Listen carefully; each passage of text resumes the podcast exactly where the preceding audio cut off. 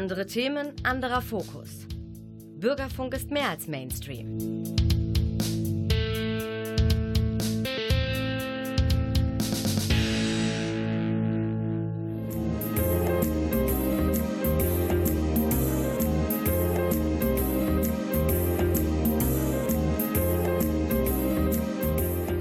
Der Lesewurm. Neues vom Buch- und Hörbuchmarkt. Präsentiert von Volker Stephan.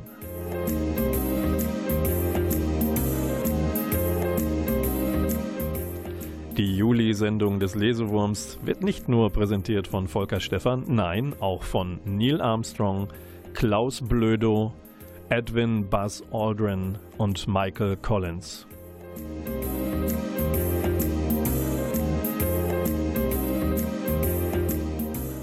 Ja, wer die Namen gehört hat, Klaus Blödo ist in Münster jedem ein Begriff.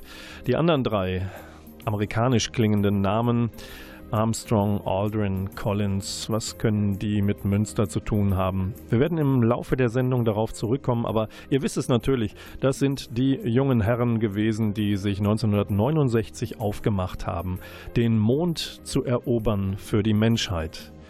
Und ähm, für uns ist es auch keine ganz unwichtige Geschichte gewesen, die Mondlandung. Sie wird uns in dieser Sendung sehr begleiten.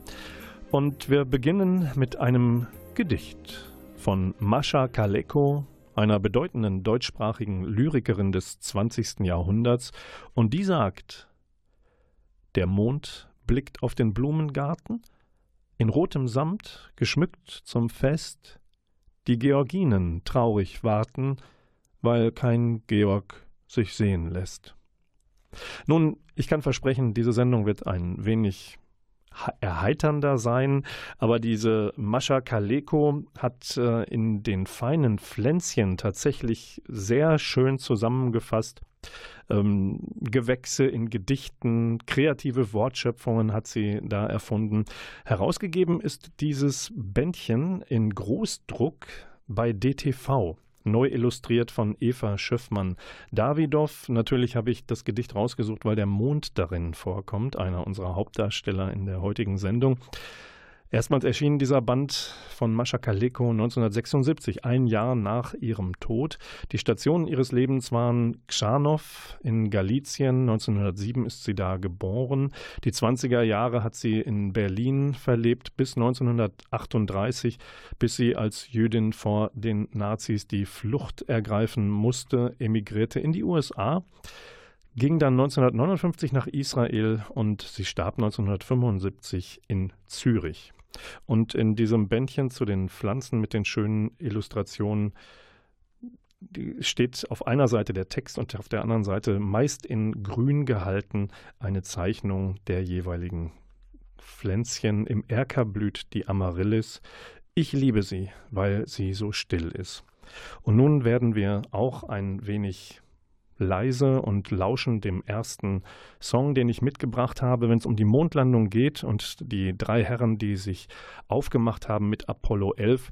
Dann, was könnte man besser spielen, wenn man an ihre Raumfahrzeuge und an ihre ja, Raumkostüme, an ihre Ausrüstung denkt, als an Sharp Dressed Man, hier von ZZ Top und dem aktuellen Album Goin' 50.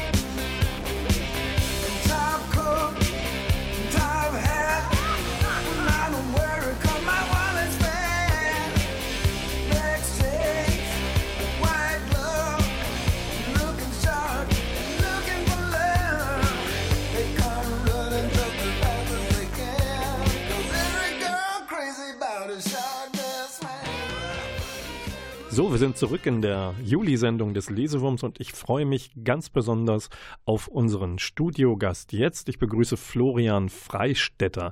Er ist Doktor der Astronomie. Laut Reisepass ist er Österreicher, aber wohnhaft in Jena und gerade in populärwissenschaftlichen Kreisen ist er als Blogger und Autor ein Begriff. Sein Blog heißt Astrodicticum Simplex. Das Universum ist cool.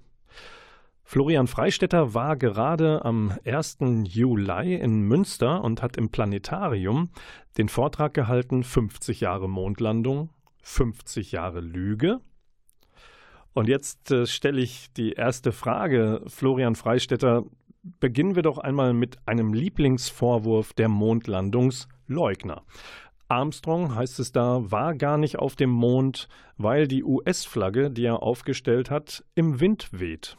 Und da sagen viele, das muss in irgendeinem Studio mit Propeller gedreht worden sein die Fahne weht nicht im Wind, denn am Mond gab es keinen Wind, der Mond hat keine Atmosphäre. Die Leute, die glauben, dass die Fahne äh, auf den Videos irgendwie weht, die missinterpretieren das, was stattfindet. Die haben sich nicht ausreichend mit dem beschäftigt, was man da wirklich sieht, nämlich ein Objekt auf dem Mond, äh, eine Fahne, die speziell konstruiert ist, damit sie auf dem Mond ausgerollt äh, erscheint. Und wenn man die so in den Mondboden hineinrammt, wie es die Astronauten getan haben, dann passiert mit der Fahne genau das, was was man sieht, dann ist die so äh, in einer Position, dass sie aussieht, als würde sie wehen, dann bewegt sich die noch ein kleines bisschen nach, weil natürlich Schwingungen äh, beim Aufstellen übertragen sind. Also das sind alles Dinge, wenn man äh, eine Minute lang mit dem Wissen, das man in der Schule über Physik lernt, vernünftig rational drüber nachdenkt, dann ist das kein Argument gegen irgendwas, dann sieht man sofort, was da passiert. Und ich finde es eigentlich schade, dass man 50 Jahre nach der Mondlandung immer noch über äh, Fahnen und Schatten und Staub und alles diskutieren muss. Denn äh, jede Sekunde, die man mit diesen Argumenten verschwendet, ist eine Sekunde, in der man nicht über die eigentliche, wirkliche grandiose technische, zivilisatorische, wissenschaftliche Leistung reden kann, die dort stattfindet. Nämlich das erste Mal, dass wir Menschen unseren Planeten verlassen und eine neue Welt erreicht haben. Neil Armstrong war also der erste Mann auf dem Mond und zwar am 21. Juli 1969. Herr Freistetter, wie wichtig ist denn tatsächlich diese Mondlandung für uns? Oder anders gefragt, sind Sie eigentlich froh, wenn es 51 Jahre her ist, 52 Jahre, dass Armstrong als erster Mann seinen Fuß auf diesen Trabanten gesetzt hat? Wie fühlt es sich für Sie an, dieser Hype?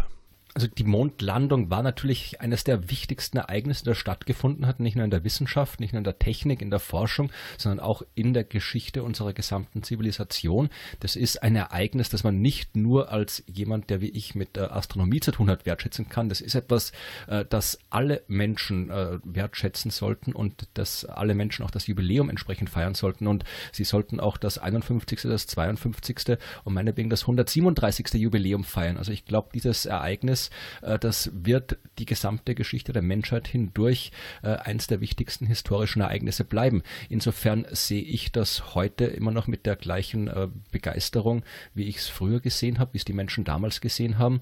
Und mich stört es auch nicht, wenn darüber berichtet wird, wenn vernünftig darüber berichtet wird. Und der Mond an sich ist tatsächlich immer noch ein wahnsinnig wichtiges Forschungsobjekt. Natürlich nur, weil wir einmal vor 50 Jahren äh, dort waren, heißt das ja nicht, dass er jetzt auf einmal langweilig geworden ist.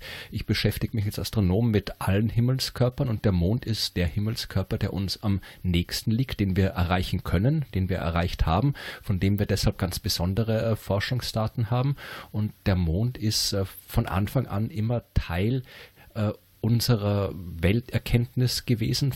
Wir haben von Anfang an, seit es uns Menschen gibt, zum Mond geschaut, weil der Mond der einzige Himmelskörper ist, den wir direkt anschauen können, wo wir mehr sehen als nur einen Lichtpunkt. Insofern äh, hat der Mond immer eine spezielle Bedeutung für die Menschen und für die Wissenschaft. Und jetzt auch 50 Jahre nach der ersten Mondlandung gibt es immer noch wahnsinnig viele Dinge, die man am Mond erforschen kann, die man mit dem Mond erforschen kann, die über dem Mond noch erforscht werden müssen. Also die Mondforschung ist heute noch genauso spannend, wie sie vor 50 Jahren war. Bei Ihrem Vortrag in Münster reden Sie auch nicht wirklich darüber, was denn die Lüge gewesen sein könnte, sondern sie versuchen es ein bisschen anders aufzuzäumen und äh, sich dieser Mondlandung zu nähern über den Ansatz, was wäre denn eigentlich gewesen, wenn die Menschen nicht da gewesen wären. Ja, was wäre es denn dann eigentlich? Ich habe äh, vor allem äh, probiert in meinem Vortrag darzustellen, was für ein gewaltiges, komplexes Unterfangen dieser Flug zum Mond war.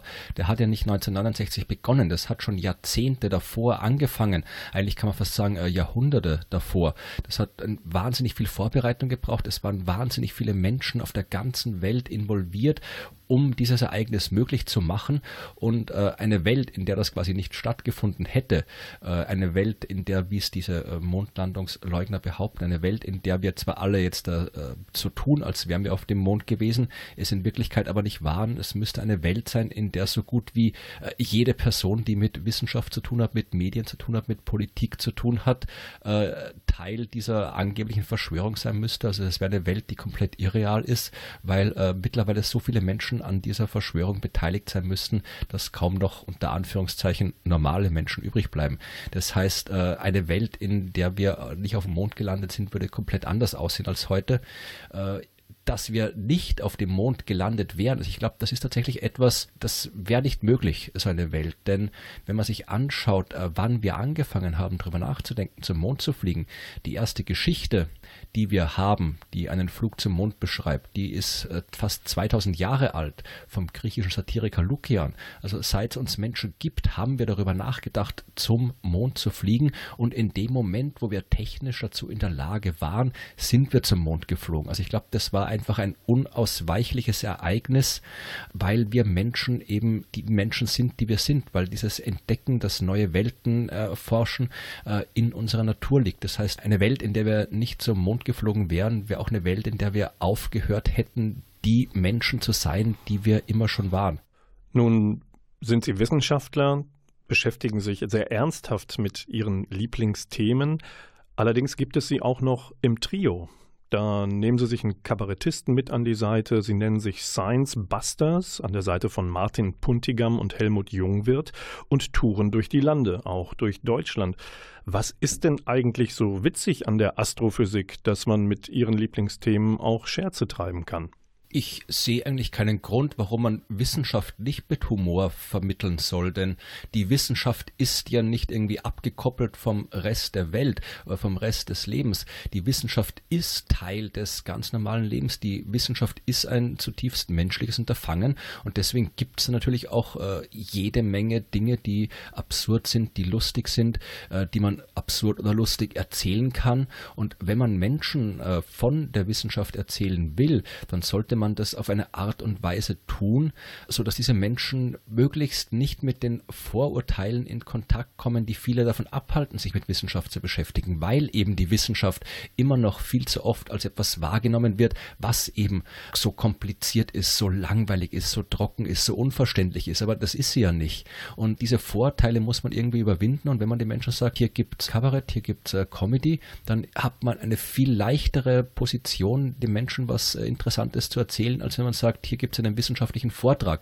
Weil zum Kabarett, zum Comedy kommen die Leute ohne Vorurteile hin. Zu einem wissenschaftlichen Vortrag kommen sie vielleicht gar nicht hin aufgrund ihrer Vorurteile. Der Lesewurm sagt Danke bis hierhin, Florian Freistetter, der gerade im Planetarium Münster seinen Vortrag zu 50 Jahren Mondlandung gehalten hat. Vorurteilsfrei und passend zu unserem Interview mit dem Astronomen und seiner Sicht auf den Mond spielen wir jetzt ein Stück der Mondkönige. Das sind Vandenbergs Moon Kings.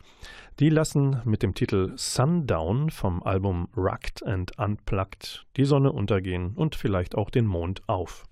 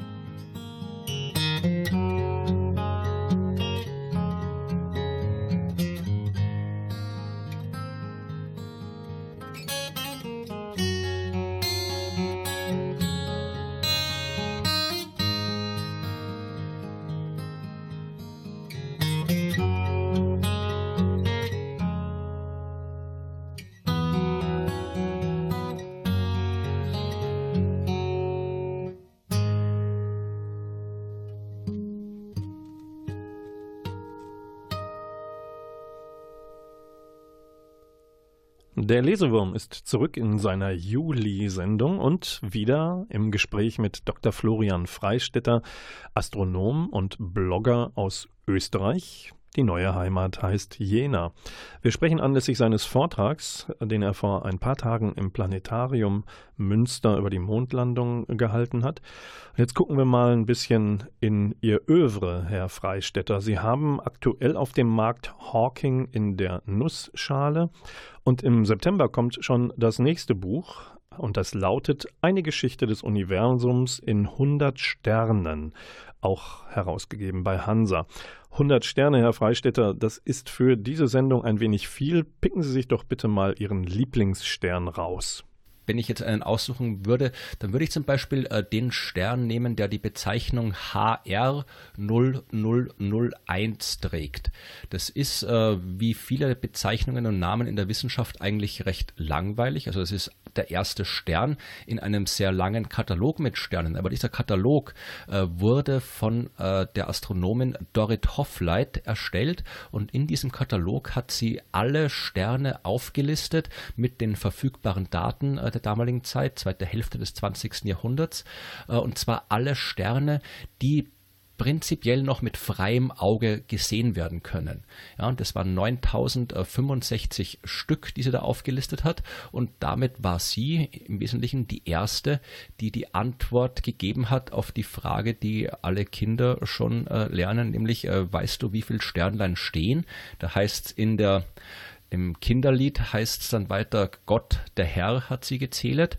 Äh, das mag man glauben oder nicht, aber selbst wenn Gott, der Herr, sie gezählet hat, dann hat er niemandem mitgeteilt, wie viele es am Ende waren. Aber Dorit Hoffleit, als gute Astronomin, die sie war, hat die Sterne nicht nur gezählet, sondern auch ihre Daten veröffentlicht. Und deswegen wissen wir, wie viele Sterne man mit freiem Auge sehen kann. Und der Stern HR 0001 war eben der erste in ihrer Liste und deswegen habe ich ihn in meinem Buch mit aufgenommen. Ja, das macht ja vielleicht sogar Lust auf einen kleinen Trip, vielleicht eher in Richtung Planeten und nicht in ausgestrahlten Sternen, Sonnen, die es nicht mehr gibt.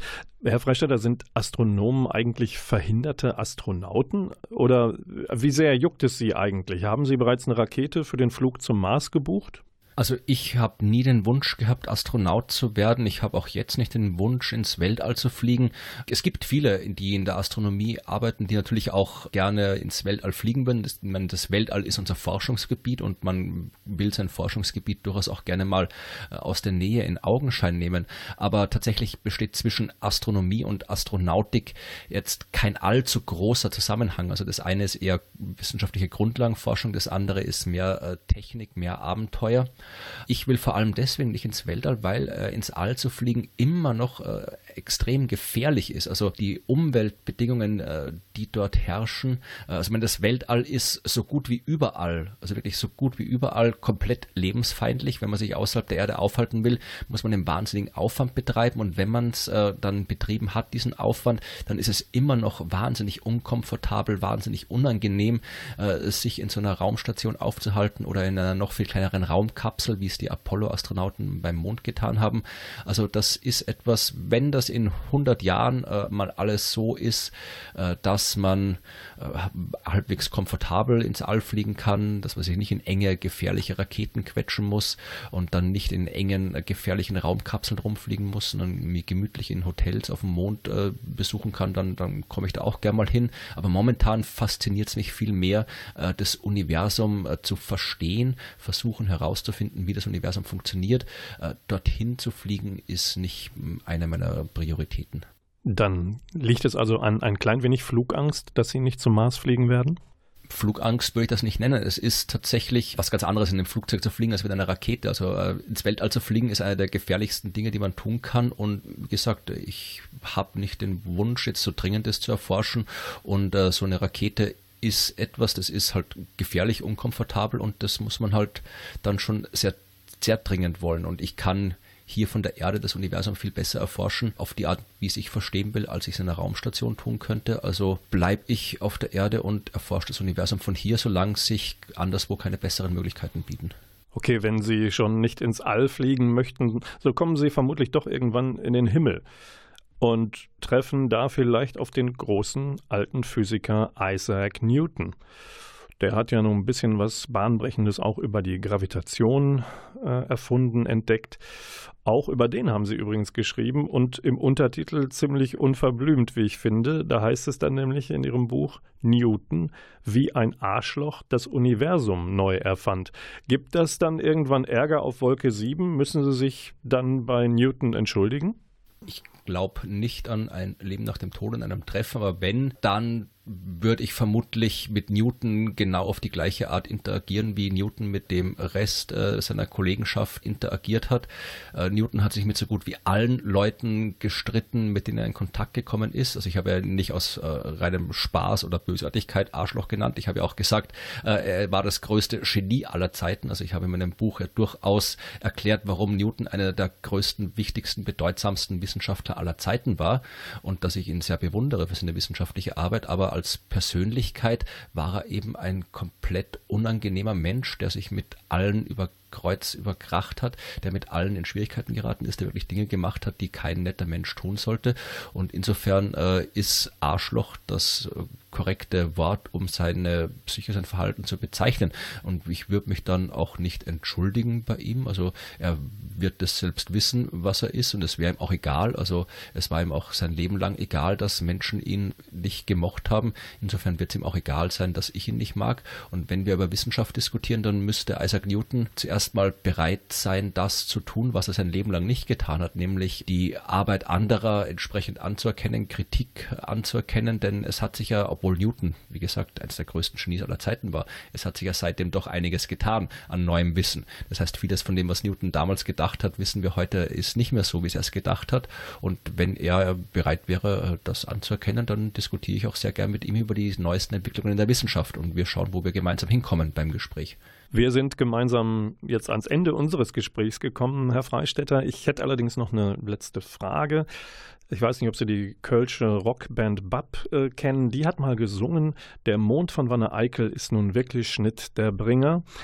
Was bleibt denn vom Besuch hier in Münster bei Ihnen hängen? Der Mond von Münster oder etwas anderes? Also ich war früher schon mal in Münster. Ich war froh, jetzt äh, wieder mal in Münster sein zu können. Was mich tatsächlich überrascht hat, das ist jetzt vielleicht eher ein, ein Detail, dass äh, man vom Planetarium äh, nicht mit öffentlichen Verkehrsmitteln mehr nach Hause kommt. Äh, Gerade so ein Ort, wo man eigentlich sich äh, nachts oder späten Abend noch aufhält, äh, sollte doch eigentlich so ausgestattet sein, dass möglichst viele Menschen die Möglichkeit haben, dorthin zu kommen und wieder wegzukommen. Also das hat mich ein bisschen überrascht, dass es nicht der Fall war sehr positiv überrascht war ich von der schönen Stimmung am Aasee. Das war ein sehr schöner Fußweg dann nach Hause äh, im lauen Sommerabend mit den vielen jungen Leuten, die da am Seeufer saßen, von den äh, der Stimmung am Wasser. Also das äh, hat mir wieder mal sehr gefallen, da in Münster am Wasser in dieser schönen sommerlichen Stimmung spazieren zu gehen. Ja, ja. Zum Mond fliegen können sie, aber montags abends keine gescheite Anbindung von Zoo und Planetarium ans Busnetz. Willkommen auf der Erde. Vielen Dank für das Gespräch, Florian Freistetter, Astronom mit Doktortitel, Blogger, Buchautor, Podcaster und gerade zu Gast im Planetarium und jetzt hier in der Juli-Sendung des Lesewurms. Weiter geht's mit der nächsten Musik und die kommt von Porcupine Tree. The Moon Touches Your Shoulder.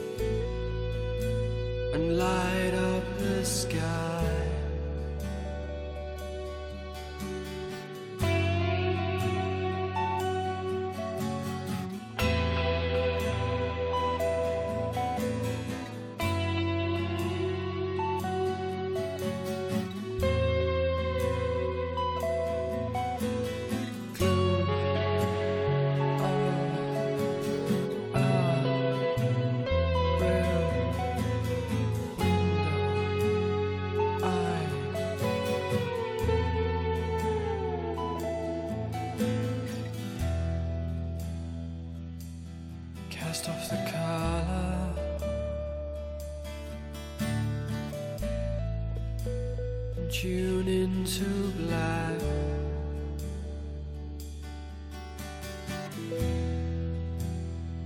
The moon touches your shoulder and brings the day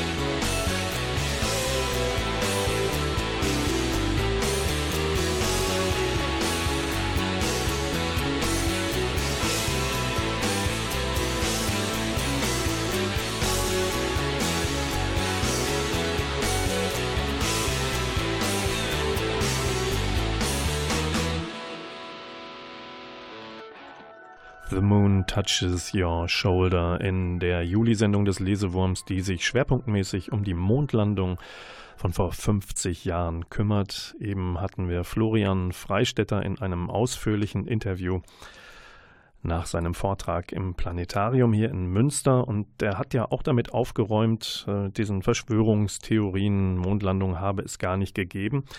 Da ist er natürlich nicht alleine mit. Ich habe hier ein Buch in der Hand, das ähm, Katrin Hahnemann geschrieben hat, Neil Armstrong, der erste Mensch auf dem Mond.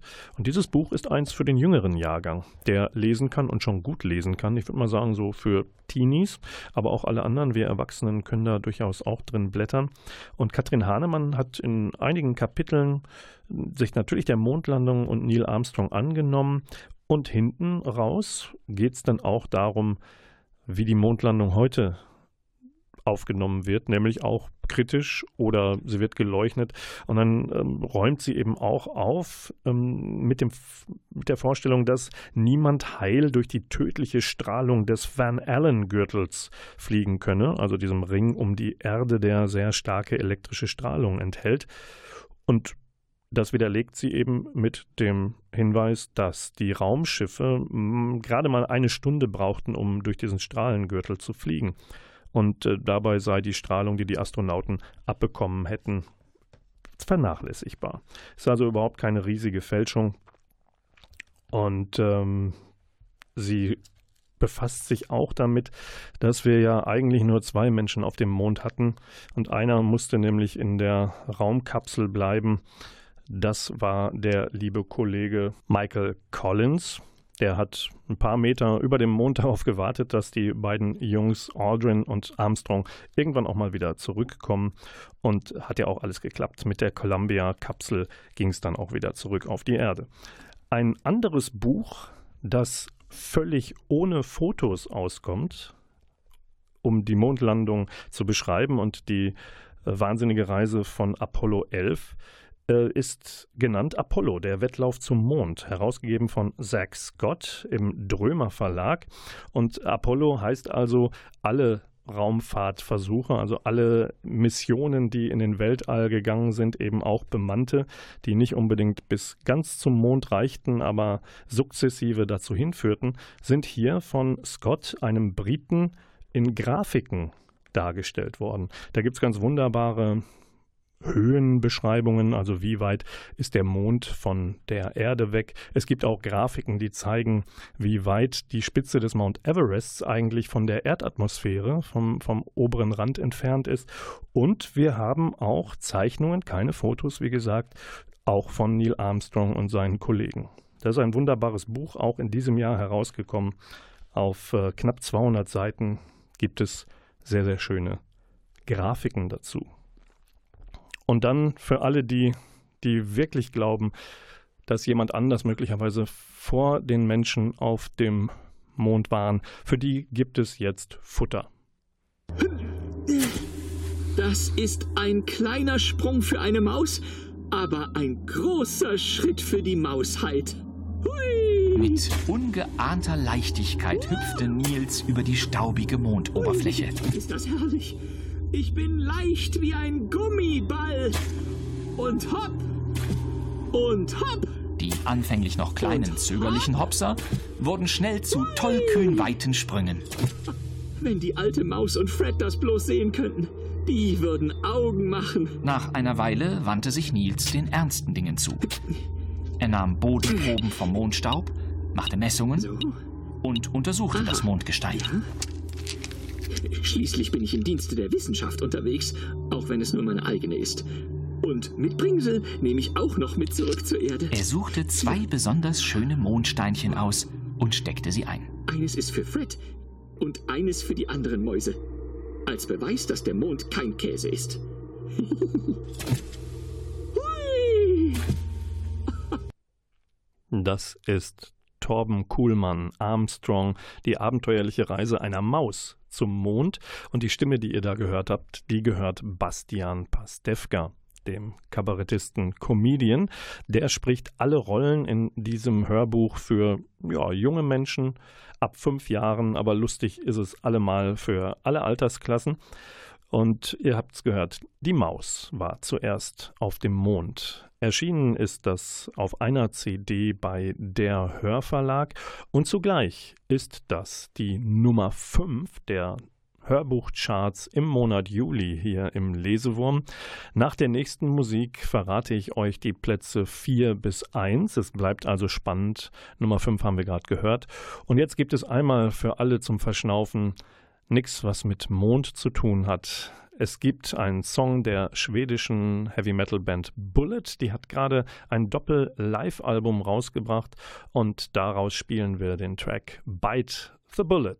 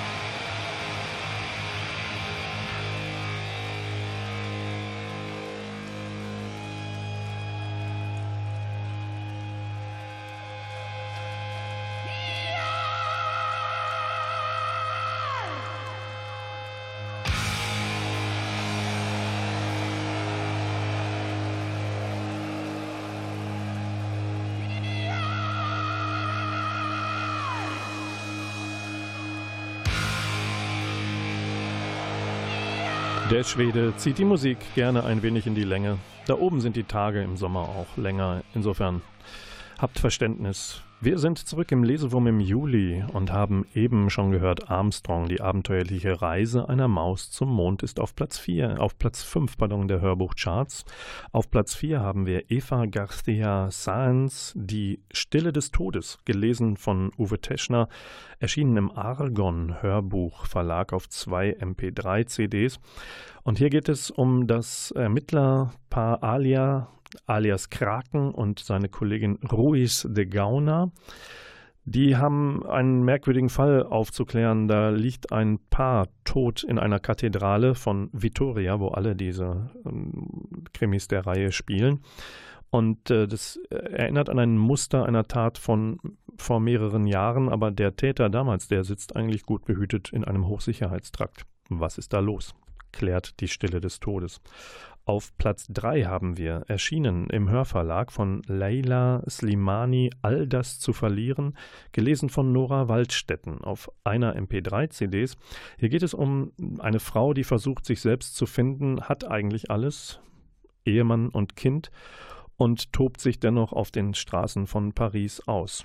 Ihr Mann kommt ihr dahinter, sie glauben, es sei krankhaft, ob sie herausfinden, dass es das ist und ob es für die Familie noch eine Zukunft gibt, hört ihr in all das zu verlieren. Auf Platz 2 im Juli ist Theodor Fontanes Effi Briest. Gelesen diesmal von Oliver Rohrbeck, einem der drei Fragezeichen. Erschienen ist das bei Audiobuch Freiburg auf zwei MP3-CDs. Theodor Fontane hat in diesem Jahr einen runden Geburtstag und deswegen werden die wichtigsten Novellen und Romane von ihm herausgegeben. Ungekürzte Lesung hier auf Platz 2. Und auf Platz 1 empfehle ich euch sehr von Gabriel Katz, der Klavierspieler vom Gare du Nord, erschienen bei Argon auch, gelesen von Elmar Berger und Oliver Siebeck, eine MP3-CD.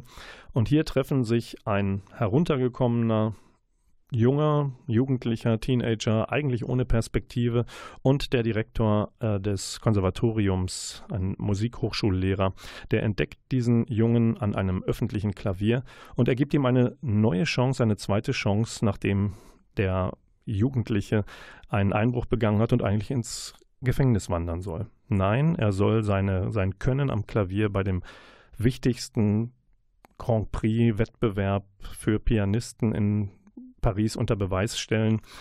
Und ob er das tut, wissen wir nicht ganz genau, denn das Hörbeispiel aus Platz Nummer 1 bringt uns an die Stelle, wo die Frau dieses Musikdirektors mit dem Jungen spricht und ihn fast davon abbringen will, dass er beim Grand Prix antritt. Was ich wirklich traurig finde, ist, dass sie sich beide lächerlich machen werden. Ich habe ein Kloß im Hals aber versuche einen kühlen Kopf zu bewahren, weil das alles Bullshit ist, weil ihr Mann lieber im Treppenhaus sitzt, als den Abend mit ihr zu verbringen. Es geht mich ja nichts an, aber ich finde das sehr unschön, was er da mit Ihnen macht, Mathieu. So ein netter junger Mann. Sie haben etwas Besseres verdient. Äh, ich kann mich wirklich nicht beklagen. Ihr Mann hat mir geholfen, als ich Probleme hatte. Er hat mir vertraut. Er hat mir Unterricht bei der besten Professorin vom Konservatorium ermöglicht. Er überlässt mir, ich meine, Sie überlassen mir ein super Studio. Und Sie haben sich nie gefragt, weshalb? Doch, allerdings. Ich dachte sogar, er ist ein alter Perversling. Ich weiß nicht, wonach Sie hier suchen, Mathieu, sagt sie und steht auf. Eine Karriere? Kontakte? Pierre jedenfalls sucht seinen Sohn, und den bekommt er nicht zurück. Als sie sich auf die Zehenspitzen stellt, um ein gerahmtes Foto aus dem Bücherregal zu nehmen, kapiere ich es. Ich kapiere, wieso Pierre Gedner alles für mich getan hat, ohne zu zögern, warum er mich so hartnäckig verfolgt, mir sogar den Knast erspart, auf einem überfüllten Bahnhof auf mich gewartet hat, um mir eine Zukunft anzubieten, von der ich nichts wissen wollte. Mich gibt es nicht wirklich. Ich bin bloß ein Gespenst. Er hieß Thomas, sagt sie und legt das Foto vor mich hin. Er war fünfzehn. Letztes Jahr ist er an Leukämie gestorben. Das Studio, in dem sie wohnen, ist seins. Das heißt, wir hatten es ihm für später, fürs Studium eingerichtet. Ich will was sagen. Irgendwas. Und wenn es nur tut mir leid ist. Aber es kommt nichts raus. Meine Kehle ist so zugeschnürt, dass es weh tut, und mir kommen die Tränen, als wäre ich ein kleiner Junge. Verdammte Scheiße nochmal. Ich bin sauer auf mich. So, schließt sie. Nun wissen Sie alles. Wenn ich Sie wäre, würde ich mir das gut überlegen. Noch ist Zeit, Ihnen, Ihnen beiden, eine öffentliche Demütigung zu ersparen. Ja, der Höhepunkt der Top 5 Hörbuchcharts im Juli beim Lesewurm wird gefolgt vom Höhepunkt der Veröffentlichung 50 Jahre Mondlandung und die zählt für mich eindeutig zu Norman Mailer Moonfire, die legendäre Reise der Apollo 11, ist gerade neu erschienen, wieder veröffentlicht im Taschenverlag. Und Norman Mailer hat dieses Buch im Anschluss an die Mondlandung geschrieben, als er einer der gefragtesten, aber auch gefürchtetsten Schriftsteller der USA war. Und äh, dieses Buch legt nicht nur großartige, großformatige Fotos vor, sondern eben auch diese unglaubliche Reportage eines Mannes, Mailer, der natürlich nicht mit in der Apollo 11 Mission mitgeflogen ist, aber dass wie er es schreibt und wie er das Thema ausbreitet auf Seiten über Seiten, ist äh, mehr als ein Hingucker wert. Und äh, wer ein paar Euro in der Tasche hat, ich glaube, es kostet 40 oder 50 Euro aktuell, der sollte sich die Wiederauflage von Moonfire, die legendäre Reise der Apollo 11, zulegen oder in der Bibliothek mal drin blättern. Danke fürs Zuhören. Wir sind am Ende der Sendung Lesewurm Juli angekommen.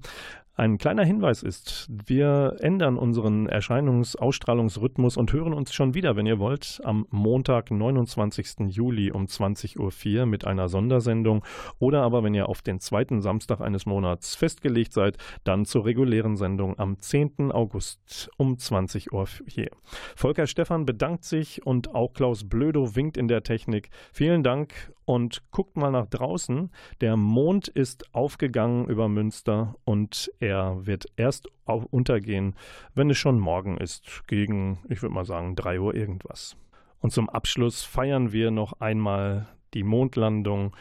Celebrating the Dark Side of the Moon. Nguyen Le, Jazzmusiker, hat das herausgebracht und wir hören daraus den Song Eclipse. Das ist natürlich ein Tribut an Pink Floyd. Und tschüss.